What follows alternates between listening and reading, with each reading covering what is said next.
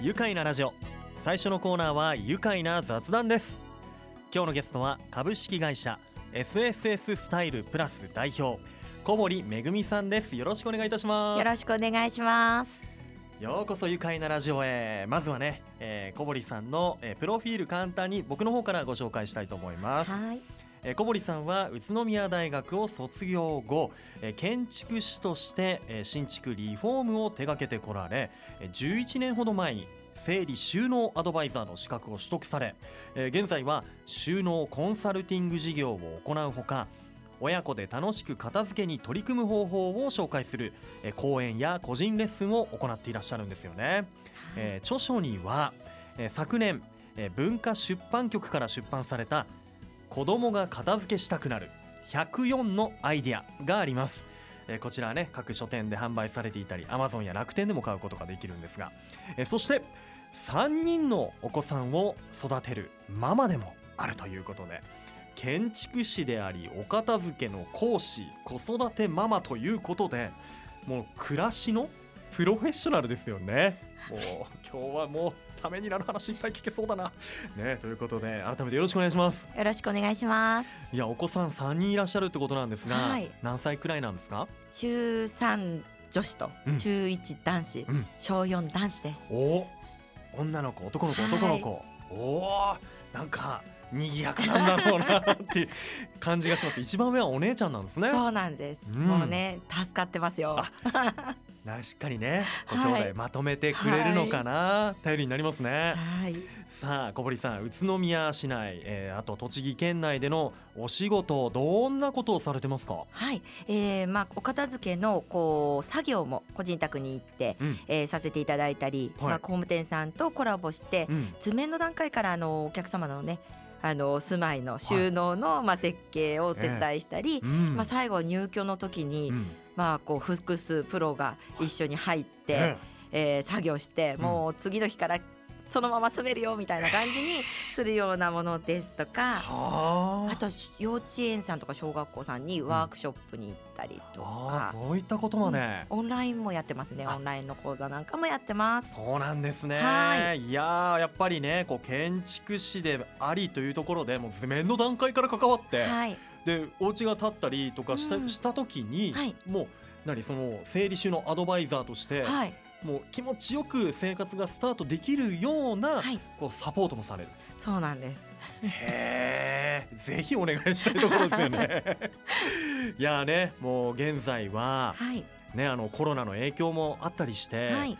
おうち時間がねやっぱりはい。皆さん増えてると思うんですけどこうお家の中が片付いてたらねもっと快適にも気持ちよく過ごせるんだけどなーって思う方多いと思うんですよ。そうですよね。もう僕自身そうなんですけど、もうほんとね子供のおもちゃも子供の選手いけないんだけどもう結構ね散らばっててねうん。よく踏んづけてはい。いたってなっちゃったり するんですけどはい。なんかないですか？時間をおうち時間をより楽しくできるようなこうお片付けの話題みたいな、はい。うん。ねあのどうしてもねこの家庭内の喧嘩の要因になりやすいというか。はい、ねまあそれ大人同士も子供との親もそうですし、ね。あれどこ行ったとかね。爪切りどこだみたいなね。いやママなんでこれないの？ママのね仕事ではないわけですから、うん。ね結構ねあのこうバトルにもなりやすいんですけれども、うん。まあおうち時間長くなっていますのでね、はい。えーその分ご片付けを逆にね一緒にね取り組んでねうん。いただいて、うん。まあ快適にねできます。あのできます？できますよ。本当に？子供と一緒にお片付けとか、はい、ちょっとねなんかね、あのー難しいんじゃないかななんて思う方もいらっしゃると思うんですけれども、うん。まあもう本当に簡単に手順があって、手順があはいるんですね、それをうん。守っていただければもう全然もうどどなたでもできます。本当ですか、はい。もう家族の中でのこの、はい。もうどこ行ったバトルもなくなります、はい。本当に？はい。いやーもうこれもね早く聞きたいところなんですけどね。あのね今はお片付けのね はいプロフェッショナルのはい。ね小堀さんですけどもともと片付け得意じゃなかった。そうなんですよ。本当ですか？本当になんです。もう気合根性でやるもんだと思ってたんです当時は、うんはい。はい。ですがまあまあねあとはねあの血液型の問題なんじゃないかみたいな。あとは親がね片付けができないと子供はわからないからしょうがないんじゃないかとか、うん。なんかいろいろね言い訳をね、はい。皆さん使いますよね、まあ、私もね使ってましたよ。本当？はい。いや確かになうちのお袋も片付けは得意じゃなかっただろうから多分俺もそれ遺伝なんだろうなとか。あと血液型の問題。はい。そういうのでね。あ確かに自分片付け苦手なんだってうん。思い込んでる部分もありました。じゃあね。小堀さんみたいに今はい。お片付けのプロにね、はい。なって。ってことはこんな僕でもはい。お片付け上手になれるわけですか？そうなんです。もうあの単にあのやり方を知ってるかどうか。やり方、はい。その手順を守れるかどうかなんですよねまあまあ言ってみればお料理と一緒ですようね、なるほど。う、ん、お料理はい。も決まった材料分量を用意して、うん。決まった手順でまあ言われあのねレシピ通りにピ。うん。まあきちんと切って、うん。調理してでやっていけばとんでもないものってできないじゃないですか。そうですね。ある程度いい、ね美味しいねね。ものがねできますよね。はい、うん。お片付けもそうなんですよね。はあ。うんまあ、皆さん順番をちょっと間違えてたりっていうところもあるんで、はい、はい、それをね。やり方。そうなんですよ。僕でもできるようになると、はいなりますよ。いやじゃあこれから後半の方でね、はい。たっぷり聞いていきますからね、はい。ぜひ皆さんもメモの用意をして お聞きいただきたいと思います、はい。えーそれでは、えー一旦ここでブレイクしましょう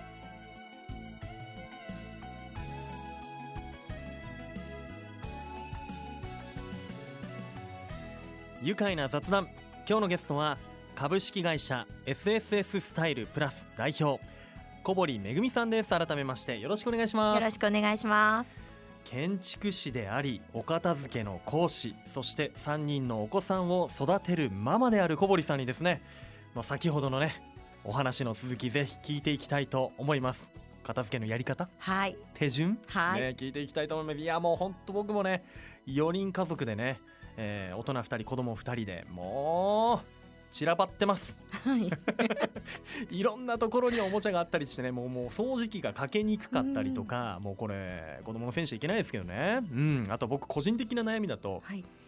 クローゼットにうん。もう荷物が収まりきらない。はい。溢れてる。恥ずかしいですけど本当ねこんな感じなんですよ。ん。どうでしょうかねラジオ聞いてる方にもこう困ってる方とかいらっしゃいますかね。ね、うん。きっとねあのこうまあこう物が入りきれない、うん。まあ当時のね片付けがちょっと苦手だった頃の私なんかもそうなんですけど、あの空間を見つけてはそこにこうパズルのように押し込む押し込む押し込むみたい空間埋めてっちゃうんだよね。それでいいと思っちゃうんだよね。な収まればもう OK でも使うと崩れるみたいなね。感じがありましたけれども。なだれ起きるもん。はい。ねそうはいですね、もう本当おうち時間がね長くなってますから、皆さんやっぱこう心地よく過ごせる空間っていうのをねうん作りたいなとは思ってるんですけど、まあそんな簡単にはいかないですね。It's not はい。easy ですよ、はい。まさに、ええ。どうでしょうかね。おうち時間より楽しくできるようなこう、片付け。もうやり方ぜひ教えてください、はい。ねあのー黒助さんこう片付けしようかなと思うとまず何最初にします？最初に？はい。えっとねあのホームセンターとか行く でなんか必要そうなものを買うとこから始める。ボックスとか。欲しい答えをありがとうございます。え 皆さんやっぱそうなんですよね、はい。片付けするぞなんて言って今日時間あるぞなんて言って、はい。言うともうまず最初にこう、ホームセンターとかそう。100円ショップに行っ行くて行く。このボックスが4つぐらい入るかなとか。あーそうそうそうそうそう。これちょっと素敵だから気持ち上がるかなみたいな感じで買ってしまうんですが、買う買う。それちょっと順番逆なんですよね。最後なんですねやることは。嘘。はいそうなんです。まず最初に何をするかというと、はい。まああの工程自体はたったの3つしかないんですよ。え三つだけ？そうなんですよ。はいまあクローゼットでもそうですし、お子様のおもちゃでもそうですし、はい。まあ食器棚でもそうです。うん。全部出す。まずは全部出すんですね。はあ。全部出して、ええ。まあまあこういるものといらないものを分けていくわけですよ。ではい。いや。いらないものを手放して、うん。ねっていうといらないものがわかんないんですよ。多分あのデスクのね会社のデスクとかでも引き出し開けて、はい。こうペン出して、うん。あこのペンにはい業者さんからもらったやつ。あどうしようかな3色ボールペン。あでもとりあえず500円ってなんか書いてあるからこれもったいないからか取っとこうみたいな。んとこあるあるある。大体それななくなる時ってもう書けなくなっちゃう時にまあぼ自分は悪くないんだけど、うん。まあかけないからしょうがないからみたいな。うんうんうんうん。でもねその間ね使う方にお譲りすれば物も無駄にならないわけですよね。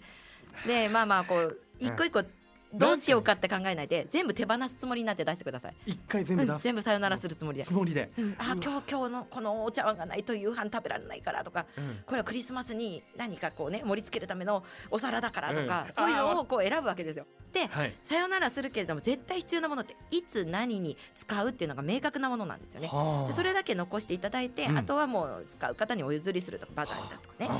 えーしていただいてじゃあその中で今度はその残ったものをですよ、うんうん人別に分けていくんですね。お洋服とかだったらば、はい。人別って皆さん分けてらっしゃると思うんです。なんとなくお父さんのお母さんのとか。うん。で今度季節別も分けてらっしゃると思うんですけど、はい。アイテム別って分けてらっしゃる方が少なくなると思うんですよ。アイテム別。例えば、まあ、こうカーディガンとかセーターとか、えー、T シャツとかブラウスとかね、うん。うん。そういうの分けていくわけです。はあ。さらに、うん。まあ、ここもう大体やってない方多いんですけど頻度で分けていくんですよ。はあ頻度。すっごい使ってる服と、うん。すっごい使わない服ははっきりしてるんですけど、はい。まあ真ん中曖昧だと思うんですね。はいはいはいはい。なので人別に分けて季節別に分けてアイテム別に分けたら今度 T シャツとかを着たら右側に戻す。T シャツのゾーンの右右右と戻すんですね。着たものを右、はい。そうするとひ左側にたまる T シャツってあ。着ない T シャツなんですよ。おなんかお買い物行く前にその T シャツ何枚か着てからあの買い物に行った方がいいわけですよね、うん。着ると鏡の前で着ると、あこのちょっと襟が開きすぎだとか、丈が短すぎるとか、うん。気づけるわけですよね。なるほど。で、えー買いに行けばあ比較で物を買わない。あー安いからとかあーなんかこの中で言うならば白が使えそうとかそういう比較で買ってこないで済むわけですよ。ね、あこれひ安いけど白で合わせ書きしやすいけど、うん長さがこれも短いから多分使わないみたいなのが明確になるんですよね。そういうことねで今度もう分けてそうするとよく使うものと使わないもの、じゃあ1個入れたら1個さよならするってすれば物の量は1点保てるわけなんで。でまあそこで何着残るのかとか何を何個しまうのかどこにしまうのかが決まれば、うんやっとグッズを買えるわけですよ。そこでそうそうそうようやくホームセンターとか100均の出番なんです そねこでやっといくんですね。そうすれば、うんあの何に使うものなのかが明確だから、うん。形状も合ったものを選べるんですよね。わ何センチ何センチみたいなちゃん。とそうそうそう。測ってってもいいしね。ね。じゃないとボックスがなんか無駄にいっぱい買っちゃったり、ええ。このアイテム入れるのにはちょっと蓋付きじゃなかったなとか。そうすると邪魔になって結局それが積み上がるみたいな。まさにそれですよ。部屋を狭くする。まさに。もうでもう確かに無駄なボックスがね積み重なってますからねあーいやためになるね。まあ本当ねもうはい。必要なものを右に右からしまっていく、はい。で左に残ったものはまあもしかしたらもう必要ないものかもしれないし。ね一つ入れたら一つ減らすうんうん。勢いではい。物を買うようにする。はい。ためになります。いや他にもどうですか？こうやっぱねちっちゃいお子さんを育ててたり、はい。まあ僕もそうなんですけど、子供のものもね、はい。やはりこういっぱい散らばっちゃうんですよ。リビングとかにもね進出してくるんですよ。ね、うん。そうですよね。うん。でねあのお母さんの近くで遊ぶからリビングには物がたまりやすいんですけれども、え例えばお子さんの収納を見直すときにうんポイントは、手お子さんの手って手。大人と同じ状態じゃないんですよ実は。おーはい。同じ5本指でもね、はい。手こ手首の近くの手根骨という骨が例えばはい。大人と同じ数になるというか、うん。で形成されるのははい。小学校の高学年ぐらいって言われてるんですね。11,2歳ぐらいの時？なので、はい。まあこの時期ねちょうどね入学を迎えるお母さんたちは子供たちに自分の身の回りのものはきれいにしなさい、ちゃんと字を書きなさいとか言ってるかもしれないんですけど、え私も当時は言ってきたんですけどはい。でもまあ同じくはできないんですね。なのでこう衣装ケースみたいにガッチャンみたいなねはい。こうロックがかかるようなはいこう収納ケースを子供さんにうん。おもちゃ箱だよ、大きいのとか渡すと、そうだね、あれだと子供がそのやりにくいんですよね。う。ん、だいたい開けてって言われるようなものは使いたくても開けられないんだからしまえないんですよね。うん。でその容器を変えてあげたりとか、はい。うん、あとは大きいものに。うん。まとめて入れるよりも1ボックスちっちゃいボックス1つに1アイテムっていうか1種類？うん。カードならカード、うん。えー例えばこうシールみたいなものだったりう、んうなんかねこうあると思うんですよね。うん。そういうので分けてあげると子供さんはそれだけ持ってきて遊んだら戻すっていうのがやりやすいんです。さっき言ってた大人もそうですね。アイテムごとにって言ってましたもんね。そうか子供もそういう風にしてあげると。分けてあげるとよかったりするんだ。はい。いやー確かにね子供のこの体の仕組みっていうところまで、今手首のね、はい。えー手根骨でしたっけ、はい。話ありましたけどそこまで考え至ってなかったです。うねん。ね子供の体に合わせたものっていうものを選んであげるっていうのも片付けにもつながってくるんですね。はなるほど。いやーもうやっぱりあとはねそうですね。やっぱこう家族で、はい。こうみんなでこうまあ取り衣食住をねこう取り組めるようになるために、はい。家族でできることってありますか？そうですね。ちっちゃいからできないというよりも、もうこう衣食住に関することは、うん。まあ、自分で小さいうちから役割を持たせた方がいいんですよね。うんうん。でもありがちなのは忙しい日のもう朝の朝食を作ってる時こそ子供たちはお母さん手伝う。っていうわけですよ。うんうんうん。でもねこうこぼされたりなんなりすると「えー会社に遅れちゃうじゃない」なんてね。すよね。「いいわよ私やるから」なんて言っちゃうと、うんうんもう子供たちは僕たちが手伝わない方がお母さん楽なのかなみたいに思ってしまう。うわけですね。うん。でもねあのちょっと大きくなってくるとねなんで手伝いもしないの？なんてね言ってしまうんですが、はいはいはいはい。まあえそもそもお手伝いじゃないですよね。あの役割子供も一員ですからね家族のね、うん。お手伝いじゃなくて役割を持たせて、うん。例えば食器1個からでもいいんですよね。自分の使った食器を自分で洗う、うん。2歳とかぐらいからね、うん。取り組めると思うんですがその時に気をつけていただきたいのが、はい。食器も小さい子供の手も小さいのにこの大きなスポンジで洗いなさいっていうのはやりにくいんですよ。だから例えばね色カラフルがなこう5個入りのスポンジとかがよくホームセンターで売ってますけれども、売ってますよね。うん。好きな色選んでって言って、うん。でそれも半分ぐらいのサイズに切ってあげて、うんうん。でこうやらせる。うん。から衣食住半分こって自分の服は自分で畳むとか、ううん。ん自分で散らかしたものは自分でこうあの切りくずとかまとめて、うん。えーゴミ箱に捨てられるように近くにほうきとちりとりセットとゴミ箱を置くとかそういうようなことをすると、うん。自然と取り組めるというか。ああそのちっちゃい手でも持てるよううん。そうなんですなよね。ねこう子供の専用のものとかを与えてはい。それでこうまあ役割も与えてあげてはい。ってなるとああいいいいですね。お片付けも教育的にもいいですようん。一。緒にね取り,、うん。取り組むあのコミュニケーションのね、うん。場としてね。そう。自主的にねやってくれるようになると、ああそれは嬉しいと思いますね。いやいやいや本当ためになるお話もっと聞きたいというかあのぜひまた来てほしいですね。ありがとうございます。時間足んないです。あの今はオンライン講座も開かれているんですね。はい、40分1500円でご自宅からこうオンラインで学べるような講座をいろいろ用意してまして例えば、へーお母さん自身がまあ片付けをこう、あのー覚えたり、うんあとはファッションの講座もありますし、うんあとコロナ禍なので、まあ、はいお父さんがね在宅でねお昼ご飯とかね、ちょっと休憩に作れたらお便利なのでおお料理の基本とかねおお父さんもねね、うんあの子供たちもね喜びますよね。パパ飯作ってあげたいですもんね。うんパパ飯の方がね、うん凝ってね美味しいですからね。そうですか。こっちゃんだよね。でズームの背景とかをお父さんもねこうやり整えたいなっていうのがあれば、はいインテリアと整理収納のこうミックスしたような講座もありますし。はい。まあ、小学生とかがおどお道具箱、うんお片付け方法とか中学生のプリント管理とか、プリントね。はい何層にも溜まってますからね。えでこれ春休みとかにもご自宅のこう空いた時間で学べるような講座たくさんね、えー開催してますし、リクエスト開催もね受け付けてますのではい。ぜひホームページ覗いてみてください。いやーもう本当ね皆さんね日頃の生活心地よくしたいですよね。ためになることばっかりですからぜひぜひもう小堀先生にね。オンライン講座もありますからね。はい。さあこれからお仕事を通して小堀さんこの地元でもある宇都宮どういうふうに盛り上げていきたいですか、ね、あのーまあ県とかでも魅力度のね評価とかありますけれども、うん。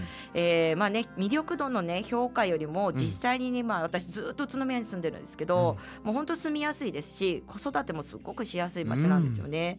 でまあ、コロナでね都心部ね、まあ、こうリモートワークも進んで離れてもいいかなっていうね状況もありますので、うん。ぜひ皆さんで宇都宮にね移住してね、うん。もらいたいなと思ってるんですよね。ちゃうね。もう来ていただいて、うん。ね、でそういうふうにね、まあ、こう移住してくださるような方に目に留まるような、うん。あの発信もねいろいろね住まいに関することで、えー発信できたらいいなと思いますし、はい、また宇都宮でね育つ子どもたちには、まあ、一生のスキルになるわけですよお片付けって。そうですようん、ね、物と関わらないで生きていくっていうのは絶対難しいので、ないからね。でまあ、そういったことを楽しく学んでいただけるような機会を、まあ、リモートでもリアルでもね、えーあちこち園からねオファーをいただければ、うん。ワークショップなどにもね、うん。あのコロナ対策を十分にして伺いますので、えー、そういったことを開催続けていきたいなと思ってます。いや本当にもう自分の生活に役立つことばかりまだ聞きたいことたくさんありますね、リモートなども、えー、ワークショップなどもね開催ということでこれからの活動からも目が離せません。そして頑張ってください。はい。えー、今日は本当大変勉強になりました。ありがとうございます、えー、皆さんもぜひ小堀さんのアメブロもやってますよ。整理収納ラボ。そして小堀さんの会社 SSS スタイルプラスのホームページや著書子供が片付けしたくなる104のアイディアこちらもご覧ください、えー、各書店あとは Amazon 楽天でも、えー、扱っています。それではお時間になりました。一緒にこのワードで締めくくりたいと思います。いきますよ。せーの。片付け愉快だ宇都宮。今日のゲストは株式会社 SSS スタイルプラス代表小堀めぐみさんでした。どうもありがとうございました。ありがとうございました。住めば愉快だ宇都宮。